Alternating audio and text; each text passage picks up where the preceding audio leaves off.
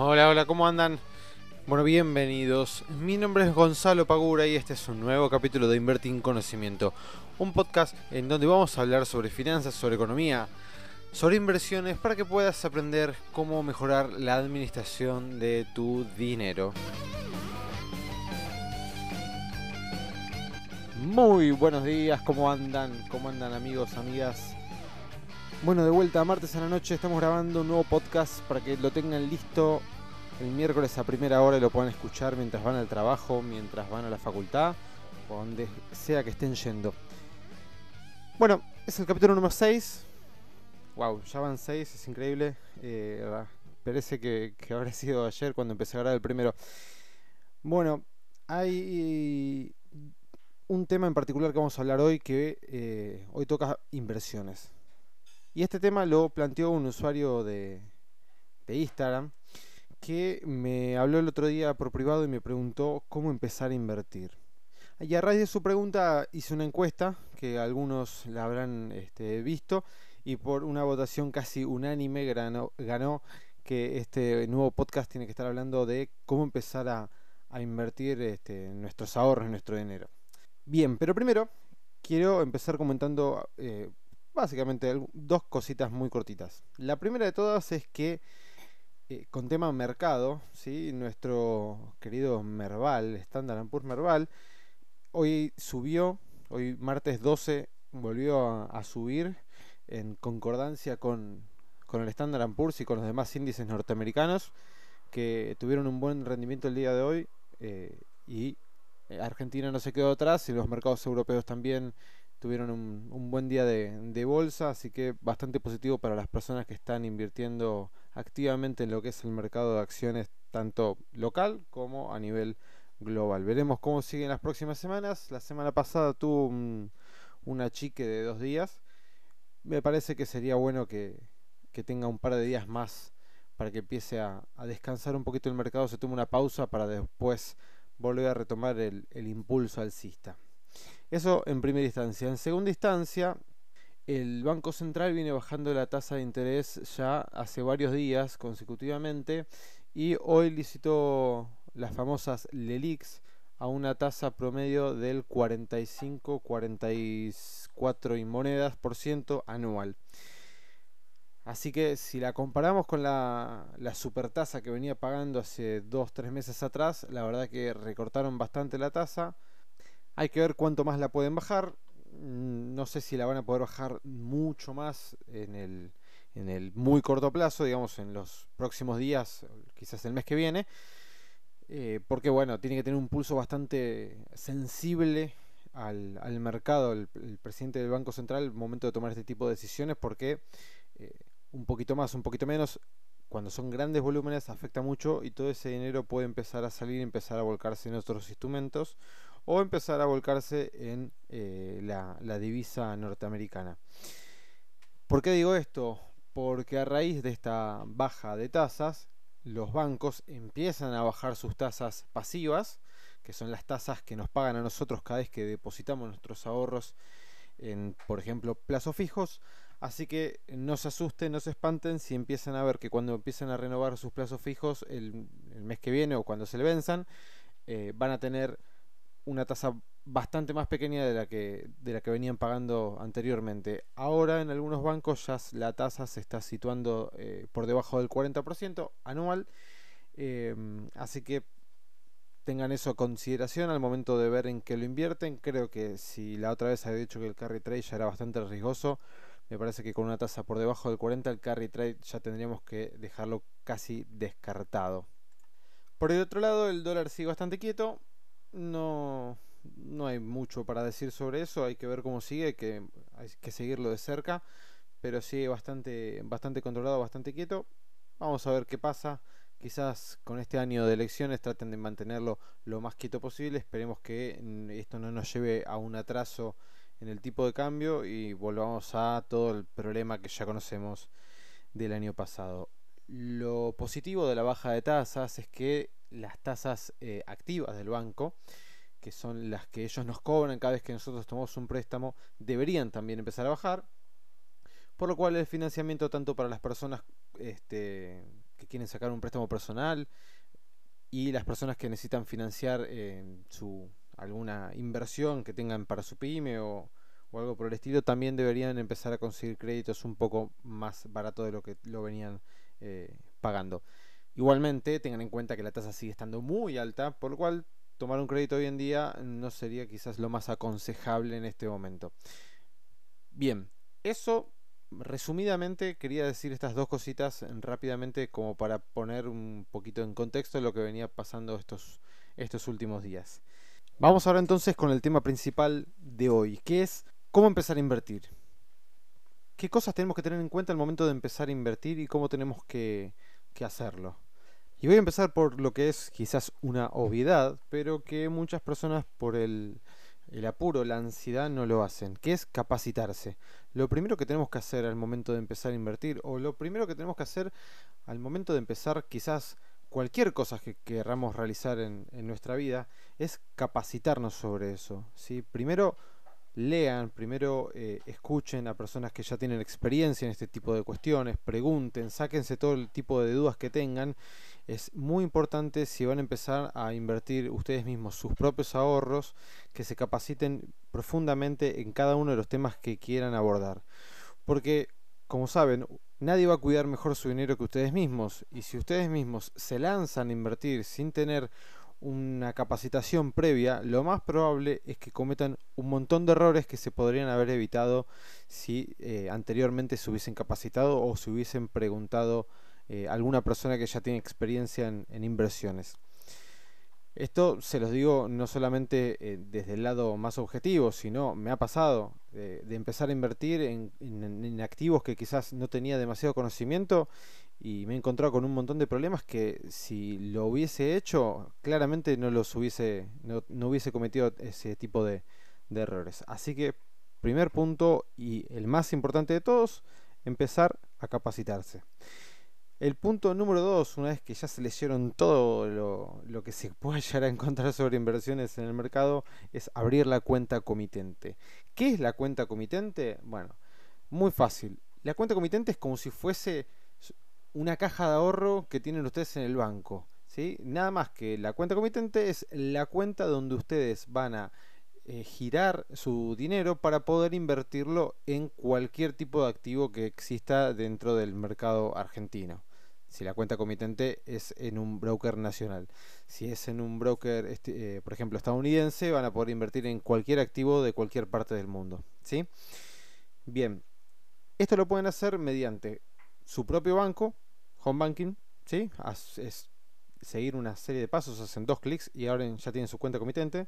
O si no, pueden ir a un agente, a una sociedad de bolsa, a una ALIC, se llaman así, agente de liquidación y compensación, eh, en donde ellos les abren su cuenta comitente que tiene un número específico donde ustedes van a poder eh, transferir el dinero para poder empezar a invertirlo, ya sea pueden eh, pedir que carguen una orden telefónicamente, pueden entrar a la página de internet de ese agente de bolsa y ustedes mismos ir cargando las operaciones que quieren hacer con, la compu, simplemente con la compu o desde el celular. Hay muchas eh, sociedades que tienen aplicaciones, así que desde el celular también pueden ir este, eh, siguiendo el mercado y haciendo sus, sus operaciones desde el celu. La verdad que es bastante accesible, es muy fácil creo que hoy en día no hay ninguna sociedad que cobre solamente por abrir eh, la, cuenta. Eh, hay algunas que cobran por el mantenimiento de cuentas si es que no invertís dentro del mes. ¿sí? Eh, que te cobran una, no sé, por ejemplo 50 o 100 pesos solamente de mantenimiento de cuentas si es que no realizas ninguna operación.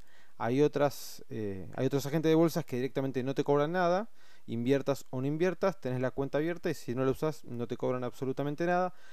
La diferencia entre abrirlo con tu banco comercial o abrirlo con un agente de bolsa básicamente son las comisiones. Las comisiones hay una diferencia bastante importante en lo que es agentes de bolsas y bancos comerciales comunes y corrientes. Si ustedes se fijan cuánto les cobran por invertir en acciones en un agente de bolsa, quizás le cobran el 0,8%, el 0,7%, eh, y el banco por lo general está en el 1% o quizás un poquito más. Ya que te cobren el 1 el 1, y pico por ciento para invertir, por ejemplo, en acciones, ya te están cobrando una comisión alta para, para lo que es eh, el mercado en general. ¿sí? Pueden fijarse, tienen un montón de, de opciones para, para, abrir cuentas. En la página de la CNB, que es la Comisión Nacional de Valores, pueden entrar y ahí tienen todos los agentes de bolsas que están registrados dentro de la, de la CNB. Así que cualquiera de todos esos que más cómodo les resulte lo pueden hacer y pueden invertir tranquilos que no, no tendrían que tener ningún tipo de, de problema. Una vez que nos capacitamos, una vez que ya tenemos la cuenta abierta y tenemos todas las condiciones para poder empezar a invertir, el tercer punto que creo que es muy importante es tener un objetivo, es el para qué, por qué invertimos nuestro dinero. Si ustedes van a invertir el dinero solamente por el hecho de tener más dinero, es como bastante vacío. Eh, a ver, si vas a invertir, claramente querés tener más dinero, si no, directamente ni inviertas. ¿No? Me parece una obviedad invertir para ganar más. ¿sí? Eso ya está implícito dentro de la decisión de invertir. Ahora, tenemos que tener un objetivo para el día de mañana usar ese dinero. Ya sea jubilación, ya sea un viaje, ya sea comprar un auto, una casa, eh, no sé, el objetivo que ustedes quieran.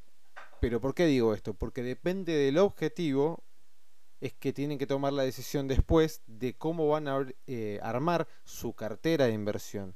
También va a depender la edad que tengan, el tipo de vida que lleven, cómo está conformada su familia. Es decir, si tenés 25 años, sos soltero, tenés un trabajo estable y solamente estudiás porque seguís viviendo con tus papás y no tenés ningún otro gasto que el de mantenerte día a día, podés tomar una cantidad de riesgos que una persona que tiene 64 años, está a un año de jubilarse y tiene una, familia que mantener, quizás no se puede tomar tantos riesgos porque ya le queda un año solo de vida laboral activa, por lo cual si se equivoca demasiado es muy difícil que pueda llegar a recuperar el dinero que, que pierde en esa inversión. En cambio, si tenés 25 años, sos soltero o estás de novio y no tenés demasiados gastos, te puedes dar eh, más, eh, tomar, el, tomar más riesgos para poder aspirar a una, una mayor rentabilidad. Entonces, todo ese tipo de, de, todo ese tipo de cuestiones es muy importante al momento de pensar en qué vamos a invertir.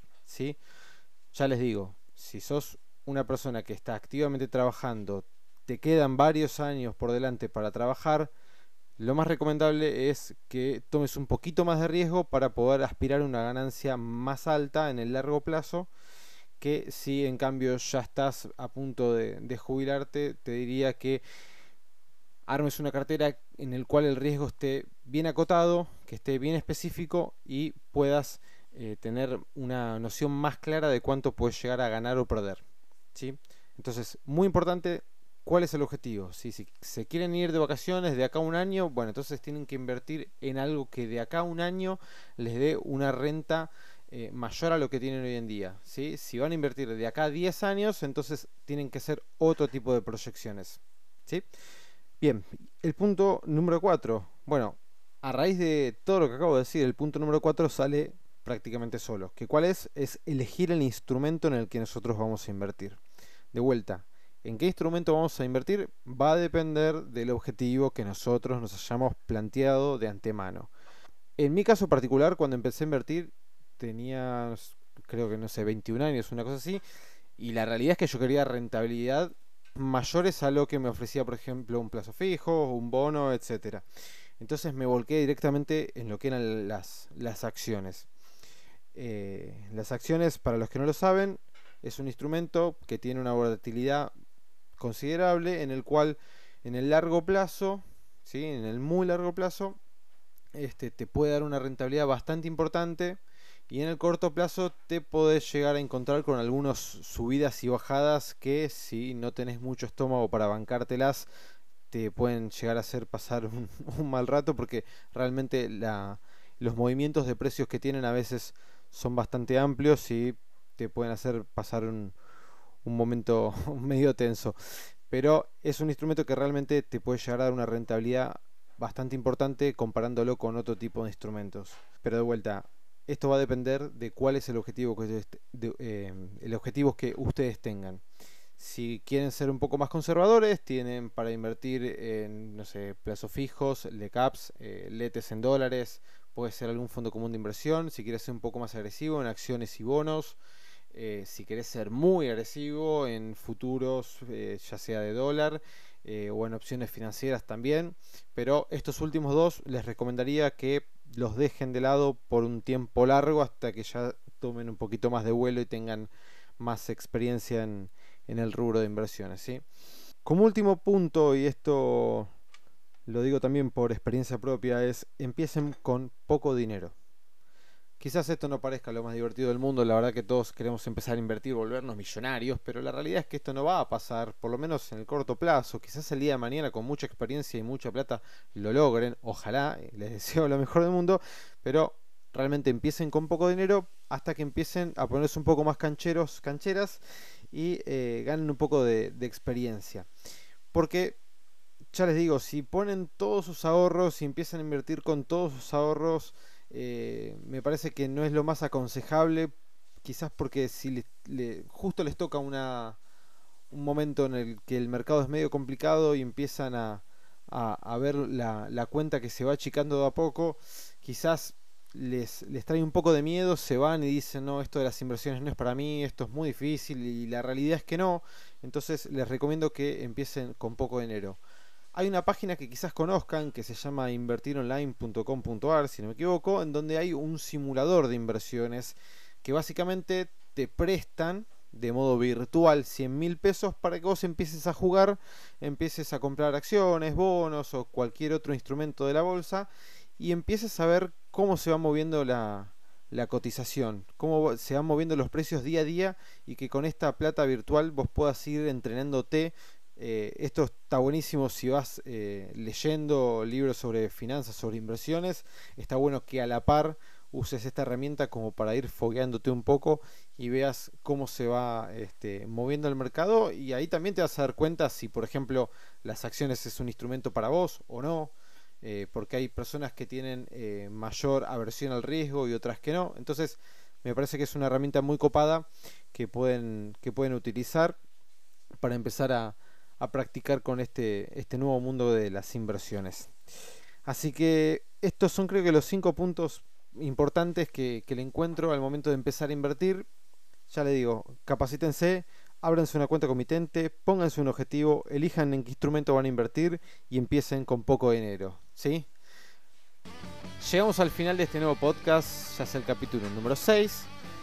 Si te gustó, si te parece que te suma y le puede llegar a sumar a otras personas, te pido que lo compartas, que me sigas en, en, Spotify, hay un botoncito que pone seguir y ya directamente te va actualizando cada vez que yo subo un nuevo capítulo.